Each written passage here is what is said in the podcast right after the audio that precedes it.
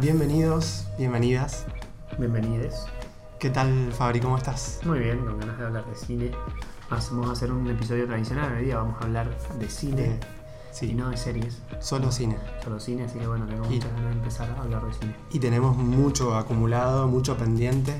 Hemos ido bastante al cine y creo que no va a volver a pasar en las próximas semanas porque mm, no hay como muy buenos estrenos, ¿no? No, no hay títulos eh, que nos convoquen, digamos. No, que, ni que te provoquen. más Claro, no, convoquen. no, no. es que no sale la última de Marvel o la Sí, no. no. no, no hablamos de eso. Es No. que prácticamente no hay nada como que nos interese. No, y los últimos también estrenos de que, que por ahí hicieron un poquito de, de ruido entre, entre los espectadores y la prensa. Han eh, terminado muy poco tiempo en cartelera. Me acuerdo, la- el primer ejemplo que se me viene a la cabeza es Ma, una que estuvo creo que una o dos semanas. Sí. Y eh, en ese tiempo que yo pensaba si verla o no verla, ya está, salió de la cartelera y, Sí, y así varias otras. No, y siguen estando las mismas películas de siempre. Sí, Aladdin, Endgame y todas y las bostas. etcétera. Así que bueno. Eh, desde ya pido perdón por la voz que tengo, pero vengo de una semana. De pobrecito, sí. Ah, tomaste mucho frío. Les pido mil dis. tapadito. Sí, no, tomé mucho frío. Eh, pero teníamos una tarea pendiente. Vamos a arrancar con las, con las tareas. Arranquemos por la tarea. Eh, nos dimos hace ya casi un mes. más Sí, o puede menos, ser. Eh, una tarea que tenía que ver con. Sí, fue hace un mes, fue a mediados del mes de mayo, porque justo estaba sucediendo Cannes en ese momento. Y nos dimos una tareita alusiva a Cannes. que tenía que ver con los directores que iban a estar en, la, en, en Cannes en la, en, la, en la competencia oficial y inaugurando eh, la muestra la competencia oficial que era Jim Jarmusch, era una tarea para mí, tenía que ver una película que vos me habías recomendado y que yo no había visto y yo te había dado por otro lado eh, una tarea que era que revisitaras dos películas de Sí. una de cada uno de los directores que eh, uno era mi preferido de, de los directores de la competencia oficial, que era Pedro Almodóvar, y el otro era tu preferido de la competencia oficial, que era. Xavier Dolan. Eh, así que bueno, eh, finalmente eh, Cannes pasó, eh, las películas gustaron bastante y terminó ganando a la Palma de Oro otra película de un director que a mí personalmente me encanta, no sé cómo es tu relación con él, que es eh, John Bon-Joon. Sí. Eh, y ganó eh, Parasite, que yo tengo muchísimas ganas de Sí, ver esa película. también. Película que ha tenido una convocatoria impresionante en Corea.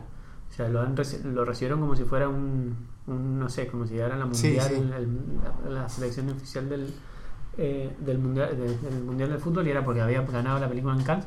Y bueno, eh, finalmente terminó ganando esa, pero nosotros vamos a hablar de Jim Jarmusch, Y, Pedro de- Almodóvar y Dolan. y de. ¿Quién querés que empiece? ¿Empiezo yo o empezás vos? Eh, empezá vos si querés. Yo, eh, mm, por mi parte, quería revisar la, la peli con vos, no pude. Pero.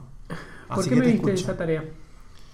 Eh, Bueno, por- ¿cuál fue la tarea primero? pero la- era que, re- que re- te, te sugerí dos títulos. Uno era Misery Train y el otro. ¿Era eh, Coffee and eh, Cigarettes? Sí, café y cigarrillos. Eh, y viste Misery Train, finalmente. Sí, no, me son dijiste del- esa. Dijiste sí. que era, tenías duda, pero que querías que viera esa película porque, bueno, vos la habías visto en varias oportunidades, pero Sí, más la- que todo académica. eh, Sí, sí, sí, sí. Y, y como que no... mm, eh, primero, como siempre digo, tengo muy mala memoria, entonces cuando eh, la primera vez creo que la vi cortada, después la vi entera, eh, y fui como que teniendo Pero- distintas experiencias con la ¿Pero peli, ¿Qué te llamó tanto la atención de esa película? porque ah, ya veo que no te gustó. No, no, no, no, no, no, no, no voy a decir nada todavía. No, a mí eh, me acuerdo que me gustó por diferentes cosas, identifiqué distintas cosas en, en la peli y, y después fue un... Creo que fue la, primera aproximación a Jarmusch y después de ahí como que empecé a, eh, a entender más o menos cómo- que, que no se lee como a cualquier otro autor en, en el cine. Bueno, no sé, eh, ¿hablo, empiezo yo? Sí, sí, Bueno, sí. Mystery Train es una película de 1989, Ujú. eh, dirigida por Jim Jarmusch, eh, estuvo en Cannes en la competencia oficial, donde Jim Jarmusch ya había pegado con la película que lo llevó a la fama, que fue el corto primero y después la película de Co- Coffee and Cigarettes. Ujú. Y entiendo un poco por dónde va, eh, o por dónde te puede gustar y por dónde, dónde Sí. veo el- esta, esta construcción de guion. Pero la película habla, eh, son, habla de tres historias que transcurren en una Memphis eh, ochentosa, en la cual determinados personajes que eh, se dividen en tres capítulos, cada capítulo es, un, es una historia, transitan un día y una noche en un hotel así como de mala muerte de. Memphis. No un hotel de mala muerte en el sentido de que van a ocurrir cosas así como eh, el último, la última, el último, Sí. sí, el último em, corto, digamos, el último, el último fragmento, sí tiene una cuestión delictiva ahí en el medio, pero básicamente es un hotel de mala muerte porque es un hotel chiquito, un hotel Sí. así como sucio, se ve sucio, se ve un hotel que ni siquiera debe- se lo identifica por estrellas. Y ahí hay tres, tres fragmentos en los cuales en la primera, en el primer fragmento hay- es una pareja de japoneses que llegan a, a Memphis para hacer como los- las visitas obligadas de, eh, de- de- que tiene, tienen que ver todo con esto de, de la ciudad de- de- del rey del rock, de Elvis. La segunda es una mujer que prácticamente queda varada un día porque fallece su marido en, un, en el avión y, y, bueno, tienen que, tienen que bajarla en Memphis y tienen que pasar un día y una noche en Memphis. Y la tercera tiene que ver con un- una banda de delincuentes de poca monta que, que Ujú. caen en el hotel. Las, las películas, la, entiendo por qué se puede dar en una, en una cátedra de guion, Sí. porque están muy bien, em, como es, eh, mezcladas las tres historias. Eh, no solamente porque las tres transcurren en parte en el hotel, sino porque también está la figura de Elvis de manera como desde, desde de, de distintas maneras, de- Sí. como atractivo turístico, como el fantasma ese que, que nunca se fue de, la ciudad, o como eh, esa cuestión tan incorporada a las personas que viven en Memphis que hasta eh, le ponen a sus hijos Elvis y tienen Sí. como la carga de hasta que se visten sí. igual, ¿no? Eh, y a su vez hay un personaje como que transita por las tres películas, por los tres, eh, los tres, ¿cómo es? Em, eh, los tres relatos. A mí me gustó mucho la peli, no digo que no, no me haya gustado, eh, te quería mantener la, la cosa, me gustó, te lo agradezco. Pero sí veo algo que tal vez lo, lo retomo cuando hablemos de Almodóvar en la, en la próxima película, o hasta de Dolan en la próxima película, en la próxima, en la próxima tarea, pero que veo que es un autor que tiene su marca, o sea, vemos a un autor, hay, Sí. o sea, vemos a Jim Jarmusch, pero que tiene un, como un registro que puede variar.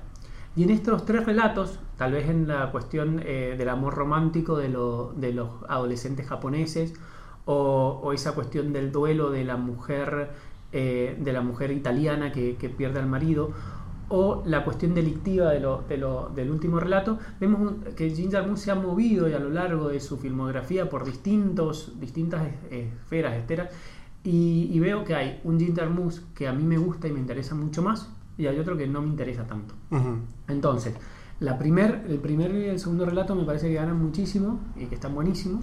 Y el tercero, que es esta cuestión del, del- de, de, bueno, de- nada, de- como el hecho policial, Sí. como que pierde fuerza porque no es lo de él. Claro. Me parece que el romanticismo es, es donde... Sí, sí, sí. O tal vez lo que me interpela más a mí, no sé. Ujú. Y, y- y repasando, repasando esos fragmentos, veo en, en los japoneses de, de- del primer relato, tal vez los amantes de eh, Only Lovers Left Alive, que es Ujú. una de las películas que más me gustó, o Flores Rotas en el duelo de, del segundo. O sea, como que veo que el autor ya estaba ahí, que bueno, que solamente se fue, se fue perfeccionando. Sí. Eh, sin duda la primera, la primera, el primer relato es el que más me gustó y bueno, y, y tiene eso de Jim Jarmusch que, que, que está bueno eh, ver la película con anotador porque hay frases que están, que están Sí. como muy buenas, ¿no? Eh, a veces cursi, pero a veces como que, que- como que están, están muy interesantes. Así que sí, me gustó mucho y, te- y tengo muchas ganas de ver la película de zombies que, Sí. que estrenó en Cannes. Así que bueno, eso por mi tarea. ¿Qué tal la tuya, Seba? La mía también bastante bien. Eh, yo había entendido que tenía que elegir uno de los dos. eh, para... Ah, bien. No, no, no, pará. Porque estoy casi seguro que me dijiste eh, o Dolan o Almodóvar, tenés que elegir uno y verla. Bueno, No yo... te dije eso, pero bueno, no importa. No sé, ¿Qué habría que ir al archivo. No, pero igual vi los dos. Mm. Eh, o sea, la, la hice bien, la, la terminé haciendo bien a la tarea. Eh, ¿Qué película elegiste cada uno? Claro, el tema es ese. ¿Cuál ele- Era cuál elegir, porque ¿Cuál es tu película favorita de Dolan? ¿Cuál es tu película favorita de Almodóvar? no, es lo que hablábamos eh, el otro día camino al cine, que me, me resulta muy difícil elegir una favorita porque, eh, bueno, ahora creo que, lo- que lo- que- que voy a profundizar un poco sobre eso. Las que elegí son eh, Todo sobre mi madre y Yo maté a mi madre. Ujú. Todo sobre todo, madre. Todo madre, sobre madre. madres. Es que, bueno, la- el cine de Almodóvar y de, de Dolan tiene mucho Están que ver muy atravesa- con están muy atravesados por, por la madre y por la mujer, que podrían como ser temas que se, se, se disocian, pero siempre conflu- terminan confluyendo. Sí, y, y Dolan Y- es un. eh, él lo ha dicho, que, que Almodóvar fue un referente, y es un Sí. referente en su cine. Sí, sí, sí. Yo igual, aparte de encontrar como una inspiración de Dolan en, en Almodóvar, también lo que me pasó y viéndola una después de la otra, ¿La viste en el mismo día? Sí, sí, las vi en el mismo día. Y me, y me resultó como hasta como contestatario, ¿no? De Dolan hacia Almodóvar en, en, en su primera Los película. dos son melodramas, además. Son, me- melodramas. y eh, me, me divertí mucho con las, con las dos. Eh, creo que no me pasó lo mismo cuando, cuando las vi en su momento. Eh, y, mucho más me sorprendió de, de todo sobre mi madre la como la, la frescura o sea es como eh, a mí siempre me gusta hacer la comparación con de, las películas con el vino. Y en el caso de todo sobre, sobre mi madre y me parece que puede que pase eso con cualquier película de tanto de Dolan como de Almodóvar es que pasan los años y el vino sigue joven ¿entendés? y es como Una película del año 2000, 2001, todo sobre no, todo sobre mi madre es 99. 1999. 99 y la de Dolan 2009. Sí, 10 años después. 10 años después y ahora 20 años después es me parece tranquilamente es una peli que que podría ser de hoy, o sea, Mm. que podría haber estado filmada ayer, ambientada en los 90, Ujú. pero filmada ayer por, por Almodóvar. Y eso fue lo que me gustó mucho. Y y, me gustó como eh, salirme de eh, el ejercicio cinematográfico porque es como me, me pareció sumamente eh, inmersivo mucho de este cine que yo- co- co- como cuando hablabas de Mystery Train o también varias de, de Almodóvar lo que me pasó fue que las vi en instancias académicas. Entonces ahora verlas con otra con otra perspectiva me resultó totalmente, o sea, es un sabor distinto. Y Por verlo por gusto que verlo porque lo tenés que ver en ese momento, aunque tengas ganas de verlo. aunque tenga ganas de verlo, pero pero sí es totalmente totalmente distinto y, y, y me pasó esto que después de elegirlas dije, bueno, para, ¿cuál veo primero? Y lo hiciste por año, me imagino. Sí, sí, Me primero imagino. vi la de Almodóvar y después la, la de Dolan. Eh, y me resultó esto de... Son películas que tranquilamente podés ver, ya, ya- ya sé que me van a tildar de hereje, pero las podrías ver en el celular, pero son inmersivos eh, en cuanto a eso, a que, a que te, te ves sumergido en una sala de cine. Igual no hay nada En como una- ver, y, lo pasa, y nos pasó ahora la, en la semana pasada, no hay nada como, como, eh, como ver una película esta en el cine. Mm. Yo creo que el celular no te, no te transporta. No, no, no, al margen, al margen de eso, por eso digo, cualquiera que esté escuchando me va a decir, hereje, ¿cómo vas a ver una película? No la vi en, en el celular. Eh, pero me refiero a eso, a, a la experiencia cinematográfica, ¿entendés? Eh, así que... mm, Y me, me, me removió un montón de cosas. De, de todo sobre mi madre, por ejemplo, me, no, re- no recordaba el comienzo, y de Yo maté a mi madre también me, me pasó que no me acordaba del final. Entonces fue como. No sé, fue, fue, fue, muy, fue una experiencia muy, muy, muy rara. Muy rara y. pero linda.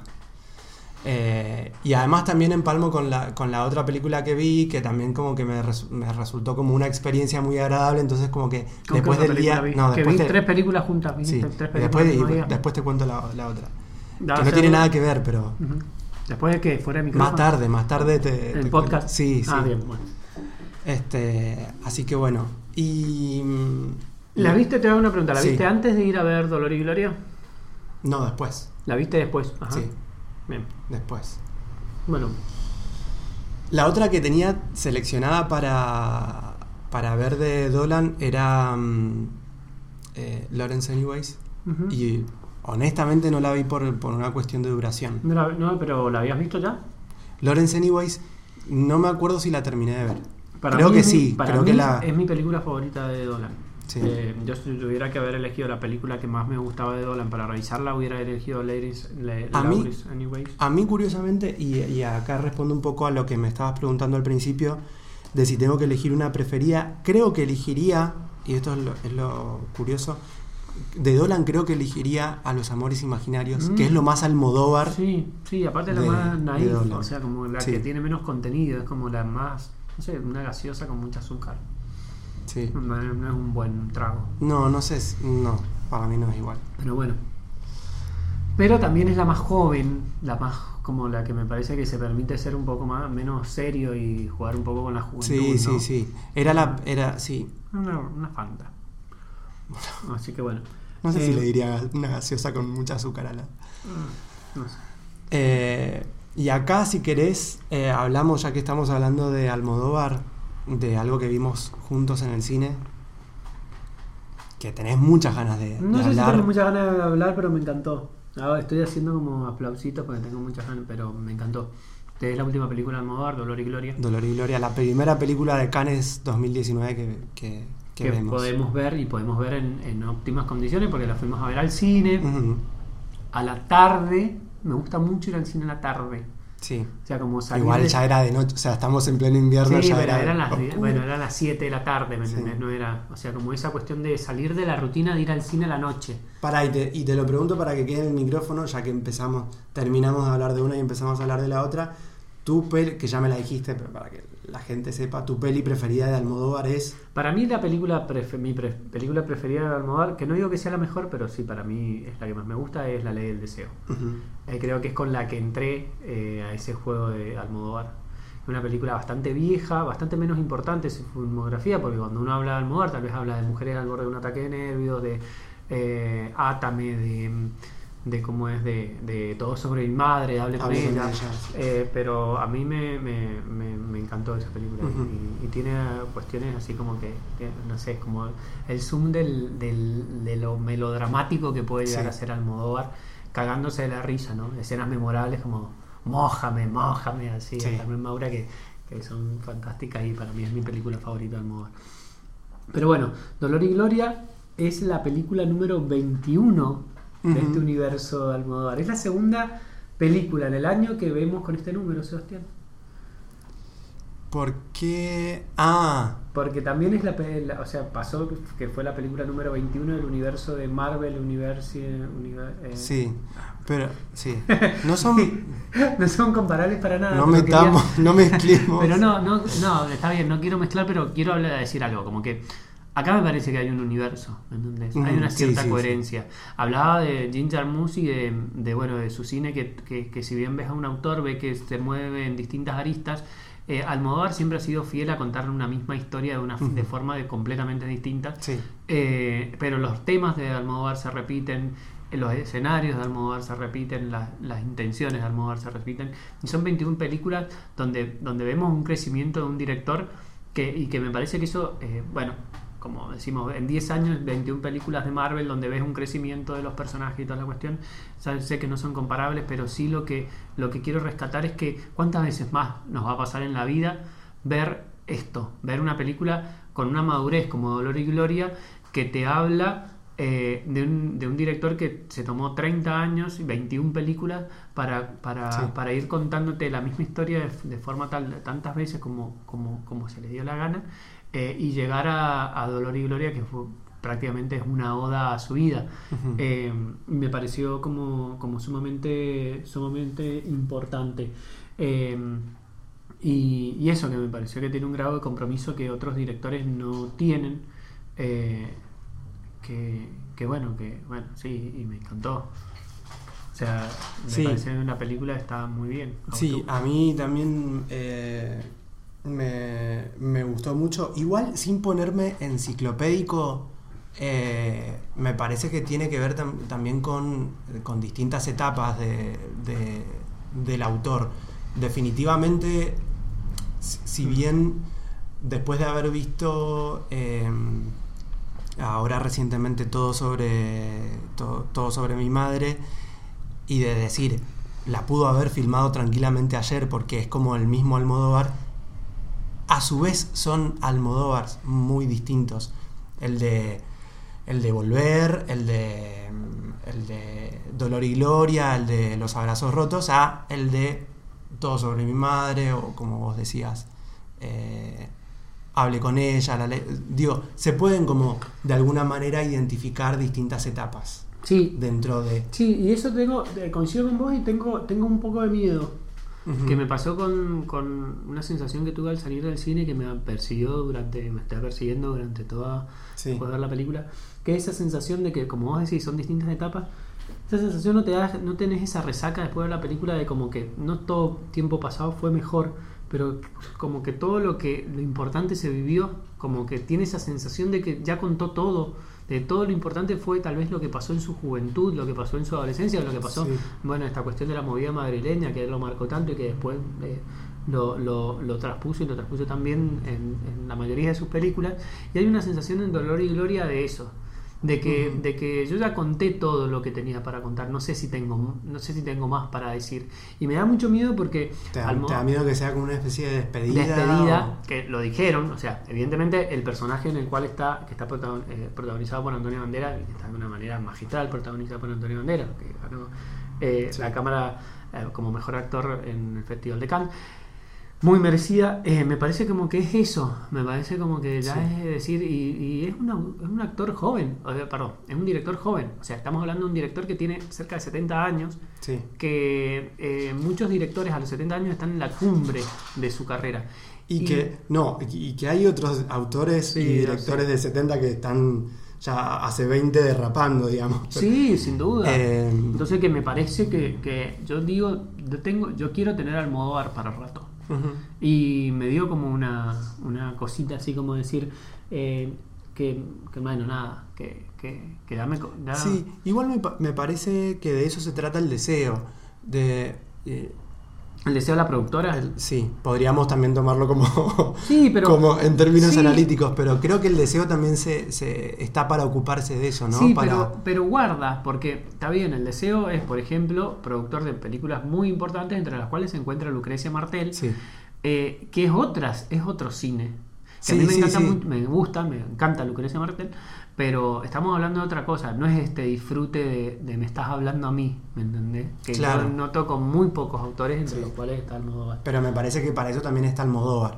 Digo, para una cosa está el deseo y para otra cosa está eh, Almodóvar. Pero Pero bueno, y nada, quiero eh, rescatar un par de escenas si me dejas. sí, por supuesto. Eh, primero, los monólogos de Almodóvar.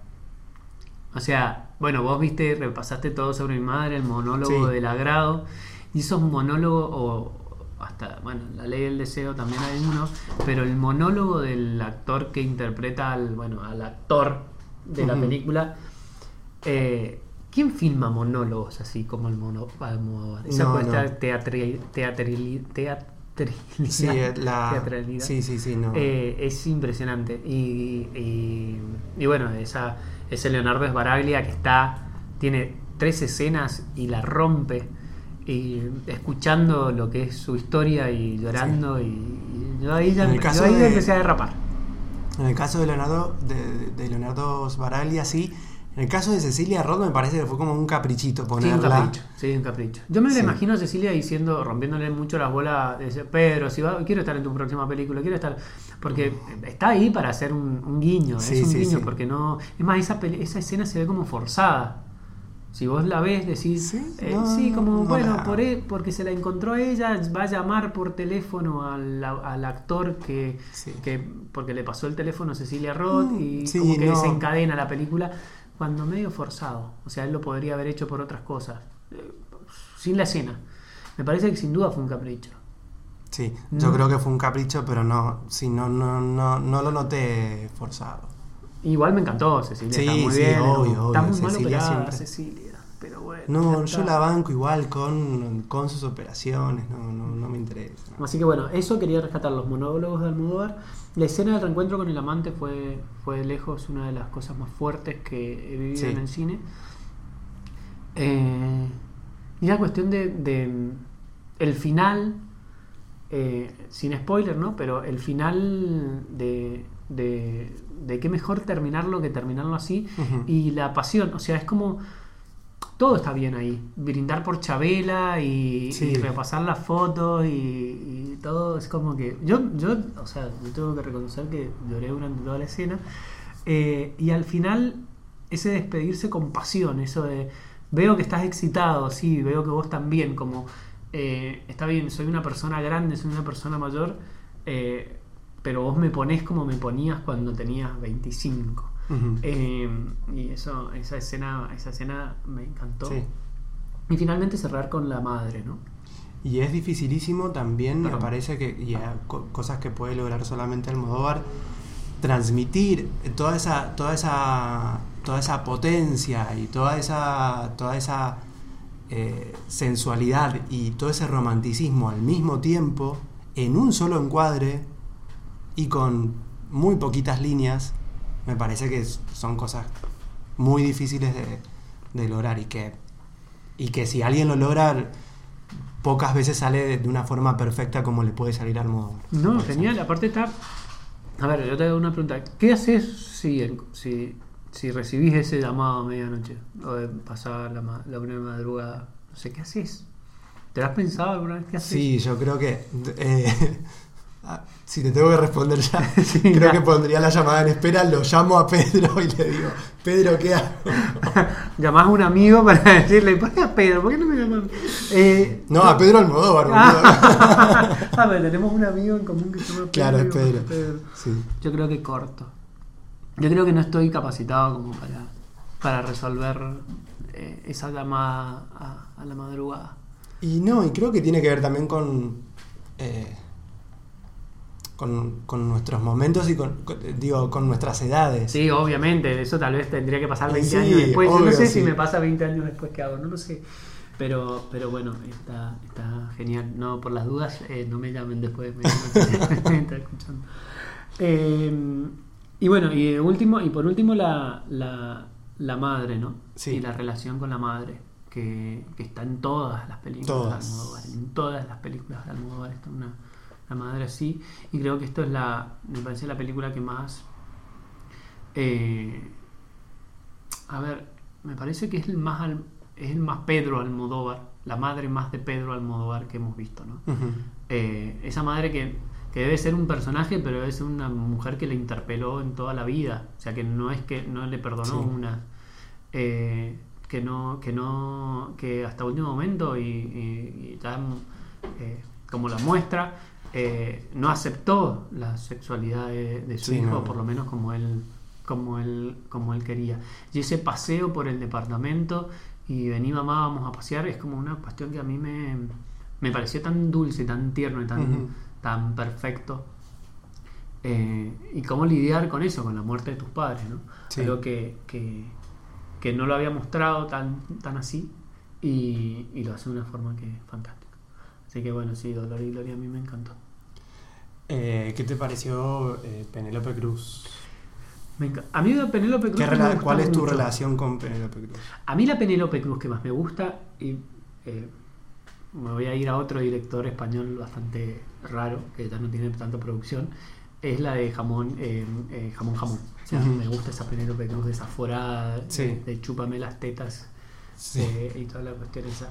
Eh, no me gusta para nada la Penélope Cruz de, de- de por su paso por Hollywood y me gustó y me gustó, me pareció que estaba atinada, que, estaba que estaba bien en el papel y esa cuestión circular del cine dentro del cine eh, me gustó como lo no me la imaginé nunca que venía que iba a ir por ahí eh, y, y me gustó Penélope, sí, Penélope siempre está bien. Si bien es una, una actriz que a mí me gusta mucho, pero tampoco está entre mis favoritas, no es como que Bien. me hubiera gustado ver a otra, tal vez a otra actriz ahí, que también participa tan mucho de Almodóvar como la como eh, ahora no me va a salir el nombre de, de la actriz que tra- trabajó en Sama, en, en la española de Sama, de los Eh. abrazos rotos, una actriz como más de carácter. Eh, pará, no nos va a salir a ningún. ma- No es más. Eh, No es Lola Dueñas. Lola Dueñas. sí, me, sal- me salía Maribel Verdú, pero no. No, no, Maribel ver. Verdú me gusta mucho más que, que, Sí. que Penélope Cruz. Así que bueno, no sé si querés decir algo más. Hablé todo yo. Pero bueno, Y- es Pedro, permitímelo. Pero sí, y. mm, ese creo que fue nuestro, nuestro, nuestro pico en el cine. Lola Dueñas era. Eh, ¿Podrías decir que es un pico tuyo en el, en el ¿El cine en, en lo que va del año? Sí, sí, sin duda. Un cine, un, un año que no nos está dando tantas películas buenas, como sí series, que después lo hablaremos en otro podcast, pero no nos está dando tantas, tantas películas buenas. Ujú. Y no hablo de películas de estreno eh, de cine, que obviamente no va a pasar, ya vemos que no estaría pasando, pero sí tampoco no encuentro películas así como que, que me hayan movilizado. Así que sí, puede ser que esté en, en mi pico. Bien. Eh, porque además vamos a hablar de dos estrenos que también vimos. No son de la misma semana, Mm. eh, creo. No, ya no me acuerdo. Pasó tanto tiempo que ya no me acuerdo. No, Pero no, son, sé, hay una semana de diferencia. Hay una. Ok. Y. no sé si querés empezar vos. Rocketman. o Rocketman. Y después la otra que ya la, Dark Phoenix. podemos- eh, y cerramos ahí. Sí. Bien. Eh, Rocketman, eh, película de este director que yo nunca me voy a acordar el apellido, aunque fue el codirector de Bohemian Rhapsody, Sí. que es Dexter biopic- Fletcher. Dexter Fletcher, que es la biopic eh, autorizada de Elton John. Que bueno, primero saquemos, saquémonos encima ya lo, el primer, lo primero que la comparación con Bohemian Rhapsody. Sí. ¿Por qué? Porque el mismo, prácticamente el mismo director, también una biopic de, en el otro una banda de música, pero en este un, un, Un- com- sí, un solista y- de, de y más o la- menos la misma época. La, la diferencia también pasa por el lado de. eh, tanto en Bohemian Rhapsody como en, en esta. En, en Rocketman eh, están detrás como productores. En Bohemian Rhapsody la banda de Queen y acá Elton eh, John. Elton John. Eh, la diferencia es que esta es, es musical, es- o sea, tiene cuadros musicales y, la, y Bohemian Rhapsody. no. A ver, la diferencia de un musical con una película que tiene cuadros musicales. Ujú. O sea, perdón, de un musical con una película que tiene canciones. Sí, Bohemian Rhapsody es una película que tiene canciones, pero no. pero no es un musical. no La gente no cuenta las cosas que le están pasando con un cuadro musical. No es La La Land, no es Chicago, no es All the Jazz. Eso es Rocketman. Sí. Una película que de pronto están hablando y los personajes empiezan a contar lo que le está pasando o lo que están viendo con canción musical. Bohemian Rhapsody tiene canciones. ¿Está? Sí. ¿No es un musical? Para mí, Bohemian Rhapsody no es un musical. Y entonces, retomo, a mí me encantan los musicales. No me gustó Bohemian Rhapsody, me gustó Rocketman. ¿Me Bien. parece una cosa fantástica? No. ¿Me la olvidé ayer? No, antes de ayer me la olvidé. Ya no me acuerdo mucho. Pero me parece una película simpática, linda, ver, o sea, no me la pasé bien, no la pasé bien. Pero por eso, porque a mí me gustan los musicales. Ahora veo a una persona que tal vez no le gusten tanto y llevarla a ver por el lado de la biopic tampoco es que No, no. la historia de Elton John es una historia interesante, pero es la historia de cualquier músico. O sea, sí, hacer Sí. pibe que, pibito que era incomprendido, hacer eh, fama, eh, drogas, alcohol, eh, chicos, chicas, bajo de nuevo. O sea, ya lo vimos. No había nada mucho para, para ver. Sin embargo, la película está muy bien contada, pero me parece que está muy bien contada por eso, porque toma riesgos en, los en las escenas musicales. Si no, Sí. viene el No actor sé. que está muy bien. Sí, yo rescato mm, dos cosas de, de la película. A, a mí no me gustó como te gustó a vos. Eh, no considero que sea una película que esté bien, ni siquiera como, ni siquiera como agradable. Eh, yo rescato dos cosas: eh, Taron Egerton y eh, Jamie Bell y, y- y paro de, de contar. Me, me parece que el- igual el problema principal de la película está en el guion, no en la dirección. Eh, definitivamente la, la hizo... Y porque la noté como chiclosa, como muy... eh, muy forzada, muy... No, no. El- y esto me fijé porque... eh, porque que- quería como identificar cuál era para mí el problema y digo, bueno, me parece que tiene que ver con lo que me están contando y cómo me lo están contando. Y dije, ¿quién es el guionista? El guionista es el mismo de Billy Elliot. O sea, un guionista que estuvo nominado al Oscar, que, que tiene como... Que, que- que está El guion de Billy activamente... Elliot es genial. Que, deber- que está activa... No, no, no es genial. Es genial. Para mí es genial. Sí, bueno. Ponele. Muestra Ponele... lo, que, muestra lo que tiene que contar, cu- Sí. corta donde tiene que cortar. Sí, sí, sí, sí. Es- es- pero, pero acá no. ¿Entendés? Y no, no sé si me esperaba encontrarme con ese nombre de, de este guionista en, en- en- en- esta película. Y, y lo empalmo mucho con una cosa que mm, en estos últimos días estuve releyendo un poco a, a Hernán Casiari y, y Hernán Casiari decía esto de, eh, ha- hacía como este paralelismo entre el escritor y el, y el músico. Eh, y, y estando Elton John como, como productor, me hubiese gustado más que Elton John se ponga a escribir su propia película. Me parece que no... Lo que no como el orto. o sea. bueno, pero no es el, no es el mismo... De hecho, las canciones se las escribe otro. Sí, pero no es el. No, pero Johnny igual. Bell. No, Jamie Bell. Pero igual, no es. No, no sé. No, me quedé como con esa sensación, ¿no? De. de, de, de que no está. No, no, no, no está bien el lápiz en la película. Mm. Porque está como. lo- los números mus- musicales mm, están. Eh, rescato uno nada más, que fue el primero. Eh, después los dos actores principales también. ¿No, ¿No pensás que Rinden. puede llegar al- a la temporada de premios Taron? Y eso me parece también lo peorcito que, que, que- que puede llegar. Y por una ¿No te película gustó? que ¿No, no te está- gustó Taron? Sí, decís él sí. Ah. Él sí. Eh, ahora te pregunto, ¿quién, si, si vos tenés a las dos películas compitiendo, a Bohemian Rhapsody y a Rocketman, si bien una te gustó, otra no te gustó, pero considerando que tienen más o menos eh, el, el mismo estilo, la- el, el mismo trasfondo, ¿a quién le das el Oscar? por- Yo le, se lo doy a Rocketman, pero me parece que la mayoría de la gente se lo daría a Bohemian Rhapsody, porque es una película más manipuladora. como película y, con- y, a la- y a los actores? Y lo que pasa que, lo que pasa que ahí nos podemos meter en un- una pelea que va, va a durar un tiempo, pero a mí me, no me gustó mucho la act- actuación de Rami Malek imitando a, a, a Freddie Mercury. Y me parece que acá hay un trabajo como más interesante. Por en eso algún te digo momento que te yo me- olvidabas de que estabas viendo a Taron. Sí, En por, cambio- eso, por eso te digo que yo rescato esas, esas cosas de la peli y me quedo con, con Taron Egerton porque ahí vi un intérprete y no eh, una, como, como- como vos decís, un, un imitador, un imitador de, de, de Freddie Mercury como, como vimos en No. Bohemian Rhapsody. Entonces me parece que esta película, si bien no me gustó, hace que envejezca peor Bohemian Rhapsody. Y, son- y a mí no me ¿A gusta, quién por le eso... ya saber si Bohemian va a envejecer o no? No me- me parece una película de edad. Sí, no me, no, vos sabés muy bien que a mí no me gustan las comparaciones, pero es inevitable Pero la encanta, comparación. No te, gusta- no te gustan, pero te encanta. No, terminar- pero es inevitable. En estas dos películas es inevitable hacerlo. Es inevitable. No sé. No, a mí no me, no, no me dejó un buen sabor Bohemian Rhapsody. Eh, y, y Bohemian Rocketman. Rhapsody. Y Rocketman, no quería decir Ah. Rocketman, pero Bohemian Rhapsody tampoco. Eh, así Sí, que bueno, pero con con Bohemia yo me acuerdo haber salido enojado del cine. Y me acuerdo sal- haber salido enojado y medio como masticando bronca de no poder decir por todas las cosas que no me había gustado porque salí con amigos con los cuales por lo general no voy al cine y no quería bajarlos. Habían salido como onda ah, eh, gritando y festejando y yo digo, bueno, no voy a salir yo mala onda diciendo todo lo que me parece que está mal en esta película.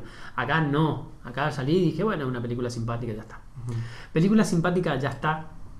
Es eh, Dark Phoenix, la Ah. última película del universo Marvel.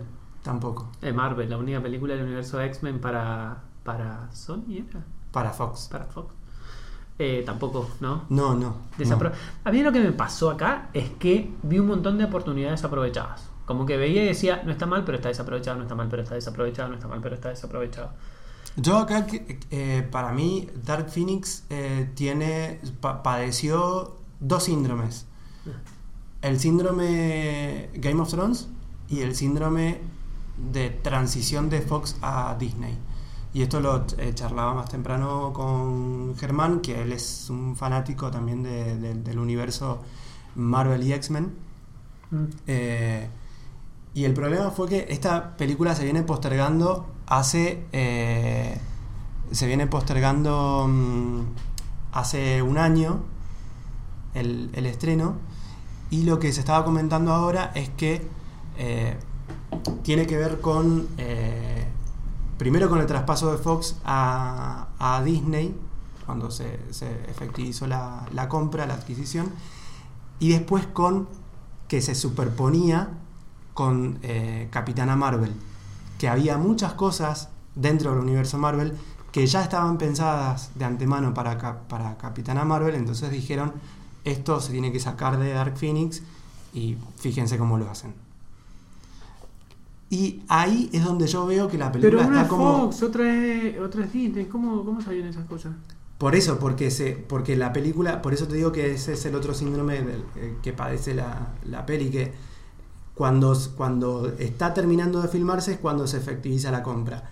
Y cuando se efectiviza la compra ahí empiezan Mm. con, bueno, no, pará, porque nuestros planes son otros en- y, y- y tenemos que darle un cierre a esto para me rompe mucho las lo de- pelotas Disney, me rompe mucho las pelotas. No quiero saber nada más de Disney, o sea, no quiero ver nada más de Disney.